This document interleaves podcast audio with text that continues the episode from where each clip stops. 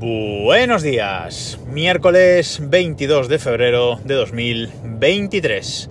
Y no es que lo haga a propósito, pero coincide así que hoy os voy a hablar del Tesla otra vez, os voy a hablar del, coche y de nuevo pues voy en el coche para hablaros del coche. Insisto, es un capítulo que tenía pensado grabar hoy y no tenía pensado tener que ir a la, a la oficina, pero bueno, hoy me, me ha tocado y vuelvo a grabar un capítulo del Tesla en el Tesla. Bueno, a lo mejor se vuelve tendencia, yo qué sé.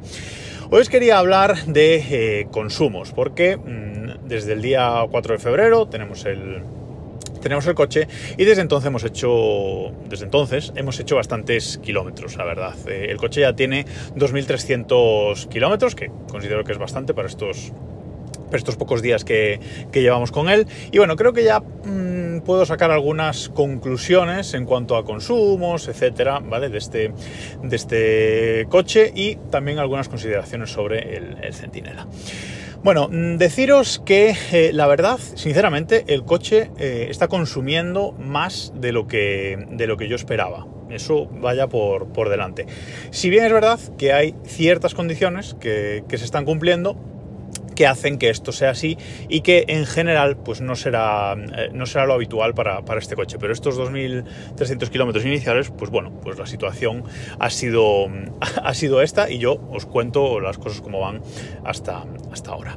Em, si miro, el, si miro el, odómetro, tengo uno de los, bueno, Tesla te permite marcar, eh, digamos, un par de trayectos, lo que llama trayecto A y trayecto B, para ir pues acumulando estadísticas, ¿no? Hasta que, los, hasta que tú a mano los reseteas, pues ahí acumulando eh, estadísticas. Y eh, tengo uno, uno de esos eh, trayectos lo tengo con el odómetro total, es decir, desde que recogimos el, coche. Así que en esos 200, 2.300 kilómetros que, llevamos hemos consumido un total de 411 kilovatios hora, eso de energía total, y el consumo medio es de 178 vatios hora por kilómetro. Vale, que yo considero que es bastante, son eh, pues 17,8 eh, vatios hora a los 100 kilómetros, que es un poco la medida de consumo de los coches eléctricos, y yo pues considero que es un poquito alto, yo esperaba que estuviera más en 16 vatios hora a los 100 kilómetros o así, pero bueno, eh, no está mal. ¿Por qué? Porque hay, pues como digo, ciertas condiciones que se, que se han cumplido en estos kilómetros que llevamos.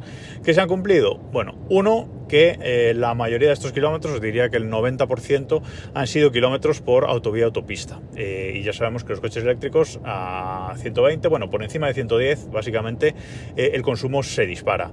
Y nosotros de momento estamos usando el coche mm, sin tener ningún cuidado en eso. Es decir, no vamos por autovía autopista a 110, a un máximo de 110 o incluso a 115. No, yo lo pongo a 120 o a 100. De hecho, lo tengo configurado a 124. ¿vale? Exactamente, cuando, cuando, la, cuando la vía es de 120 kilómetros por hora. Y esa es la velocidad que, que vamos. esto no nos estamos eh, midiendo y pues bueno, ese es el, ese es el, el consumo que, medio que, que, hemos tenido en estos, en estos kilómetros. Sí es verdad que si solo contamos eh, autovías, si solo contamos kilómetros por autovía, la estadística pues es un poco más alta todavía. La estadística de consumo sería de 190, bueno, 19,4 vatios hora a los 100 kilómetros, ¿vale? O sea que todavía un poco superior y he visto consumos de incluso 21, ¿eh? O sea, 19, entre 19 y 21 están los consumos que este coche, grande, pesado, pesa 2 toneladas y solemos ir em, cargados, o sea, sumadle 200 mm, kilos más o incluso un poco más de, carga del, coche, pues bueno, es un poco los consumos en autovía que, está haciendo, entre 19 y 21 vatios hora a los 100 eh, kilómetros. Y la media en 17,8. Insisto, considero que está demasiado alto. Eso es uno, ese es uno de los factores, lo de, la, de los kilómetros por autovía a altas eh, velocidades. Y el otro de los factores es el frío. El frío influye mucho más. Eh, ya me habían dicho que el frío influye en, los coches eléctricos. Cuando hace frío la batería rinde menos y el coche consume más. Pero bueno, ahora lo he vivido en mis carnes y lo estoy, estoy viendo exactamente qué, supone eso. Tengo varias aplicaciones que monitorizan el, que monitorizan el coche, que ya os hablaré eh, de ellas en el, en el, futuro, pero bueno, básicamente las dos que más estoy usando, aparte de Home Assistant, pues es Tesla Mate, que es un, un Docker que se instala, y Tessie, Tessie, con dos S que es una, es una aplicación de iOS, bueno, realmente es un, es un servicio como tal. Eh, y también, bueno, me monitoriza, me saca estadísticas, estoy usando estas dos aplicaciones que, insisto, os hablaré de ellas en, particular en el, en el, futuro. Pero eh, con estas aplicaciones lo que estoy viendo ya de las estadísticas y de los datos que recogen es que la temperatura influye mucho. Influye en el sentido de que para temperaturas por debajo de 10 grados, que han sido pues de estos 18 días que llevamos con el coche, pues 17, ¿vale? Los días que ha hecho menos de, 10 grados cuando hemos cogido el, coche, pues bueno, a menos de 10, em, de 10 grados el coche consume mucho más. El coche eh, pues están a sus consumos mm, más altos a partir de 18 vatios hora a los 100 kilómetros o una cosa así.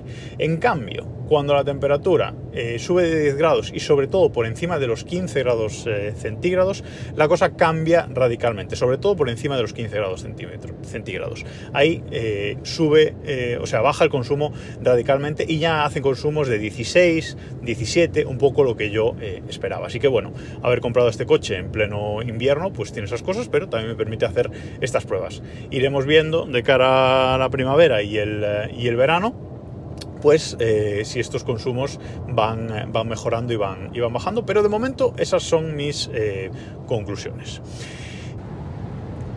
he tenido que parar un momentillo, disculpad. Simplemente eh, sobre esto de los, de los consumos decir una cosa más, que eh, el coche marca eh, cargado al 100% 418 kilómetros de, alcance, bueno, de, de, rango que puede, que puede completar y pues bueno, solo hay que hacer los cálculos de los consumos que os acabo de decir para saber cuántos kilómetros reales pues hace este, este coche. Y en, las carreteras y a las velocidades que nos estamos moviendo, pues eh, son unos 330 kilómetros de rango, de rango real, insisto, por auto, autovía autopista, que es algo eh, que ya conocíamos y que, vamos, compramos el coche sabiendo, sabiendo esto, ¿eh? o sea, que ese, es el rango un poco que puede alcanzar por, por vías de alta, de alta velocidad. Así que de momento, pues bien, eh, contento en ese, en ese sentido.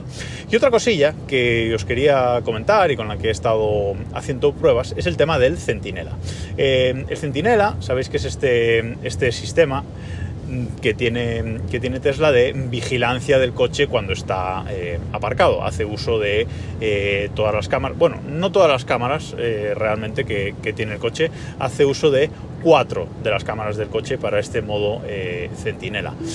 ¿Qué cámaras? Bueno, pues usa una de las delanteras, que delante tiene tres, bueno, usa una de las cámaras delanteras, las dos cámaras laterales, la trasera y también la interior, porque ahora se puede ver la cámara interior del, coche, incluso desde la, desde la aplicación. Bueno, eh, aunque esa no la usa para Centinela, pero tú la puedes ver desde la, desde la aplicación. Bueno, pues la cuestión es que ese modo eh, Centinela ahora, en la, en la, versión actual del, del software del, del, coche, que yo ahora mismo tengo la 2023.2.10, aunque ya hay la .11 y la .12, pero bueno, son bug fixes pequeños, Em, pues en esa, en esa versión lo que te permite con el Sentinel es tenerlo en, activado en dos modos eh, diferentes, elegir el modo en el que quieres tenerlo eh, activado.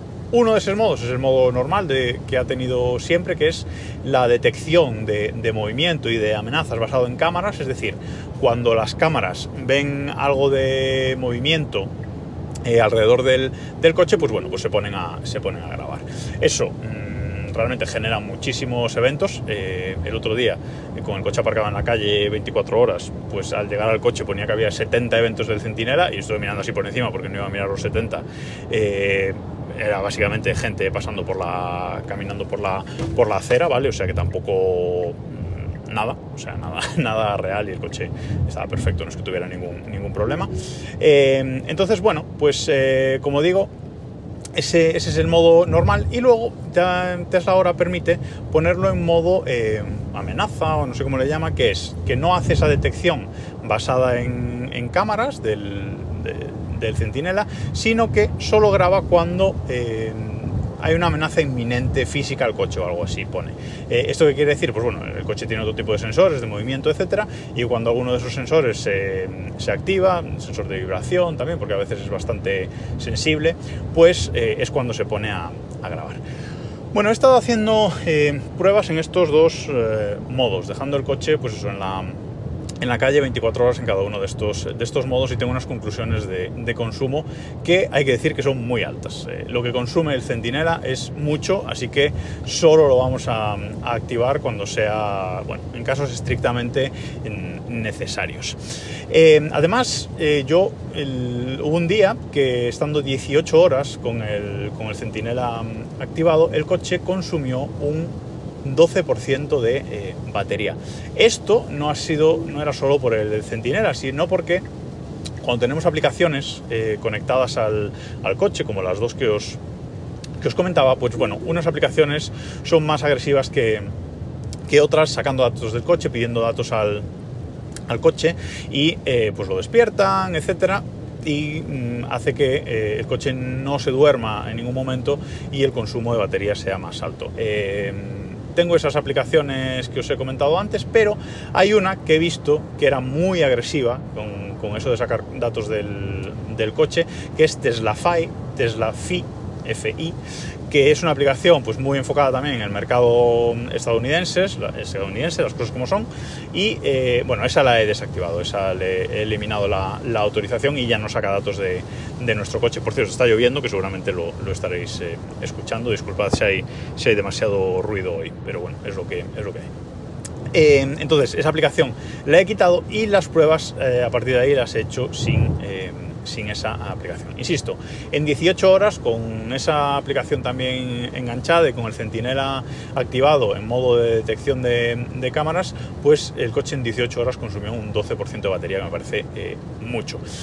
Y la siguiente prueba ha sido teniendo el coche pues 24 horas con el centinela en modo completo activado y otras 24 horas con el centinela eh, en modo eh, digamos, o en modo solo amenazas, eh, también 24 horas eh, viendo a ver lo que, lo que gastaba. La conclusión es que eh, la diferencia de estos modos del Centinela no supone una diferencia en el caso de batería. Es decir, si tienes el Centinela activado, da igual que lo tengas en modo detección de cámaras que en modo amenazas, porque va a consumir exactamente lo mismo y en 24 horas el coche con el centinela activado consume un 10% de batería. Considero que es muchísimo, sincera, sinceramente, porque el coche no duerme en, ningún momento cuando está el, centinela activado. El coche evidentemente tiene que estar grabando, pero creo que aquí Tesla tendría que mejorar un poco la, eh, pues la eficiencia de este modo eh, centinela, porque ya os digo, un 10% de batería en 24 horas, que eso al final son eh, kilómetros, son muchos mm, kilómetros que nos quita y al final, pues bueno, eh, dinero. Entonces, pues eh, yo he tomado la conclusión de que solo vamos a activar el, centinela en mm, ocasiones que lo requieran, pues por ejemplo, pues eh, cuando aparcas en un parking público o cuando aparcas en la calle en un sitio que te parece que, bueno, que es arriesgado o cuando aparcas y tienes un coche que detrás o delante que dices, uy, este me la va a liar, pues bueno, en esos, en esos casos lo lo activaremos y lo mantendremos eh, activados, pero en general no, porque eh, un 10% de, batería, la verdad es que me parece eh, muchísimo y ojalá Tesla mejore este, este modo. Y bueno, esas son mis conclusiones en cuanto a consumos del, Tesla hasta, hasta ahora. Mm, no sé qué os parece, no sé si vosotros tenéis coche eléctrico, ¿qué me, podéis, qué me podéis contar. Eso sí, lo de la carga rápida es impresionante. Eh, eso tengo que, seguirlo diciendo. Ya he cargado en cargadores de todo tipo, bueno, en Destination Charger de, Tesla, de, cargando hasta 11 kilovatios en, alterna eh, y cargando en cargadores de, Iberdrola de 50, de 50 kilovatios en, continua y por supuesto los, los supercargadores. la verdad es que lo de los supercargadores es impresionante. Enchufas el coche en un supercargador de los, de los nuevos, de los 250 250 vatios, bueno, los nuevos son los de 350, pero bueno, un cargador de 250 vatios ya eh, se pone el coche a, cargar a, 170 vatios, que eso es impresionante, eh, es lo máximo a lo que puede cargar este coche, este, este Model Y Standard Range, eh, el máximo de carga es 170 vatios, aunque lo enchufes en un cargador, en un supercargador más, más rápido, eso es lo lo máximo a lo que puede cargar, pero es impresionante. Llegas a un supercargador pues al, al, 20% y en cuanto lo enchufas eso empieza a subir y es que en 10 minutos tienes el coche listo para, para seguir. Y la verdad es que al final no pierdes mucho más tiempo que en, que en, una, que en una gasolinera y eso está, está muy chulo. También nos ha dado tiempo a encontrarnos con cargadores que, que no funcionan en, en, estos, en estos días. O sea que bueno, ya experiencias voy teniendo muchas, pero seguimos muy contentos con el coche. Y nada más por hoy, nos escuchamos mañana.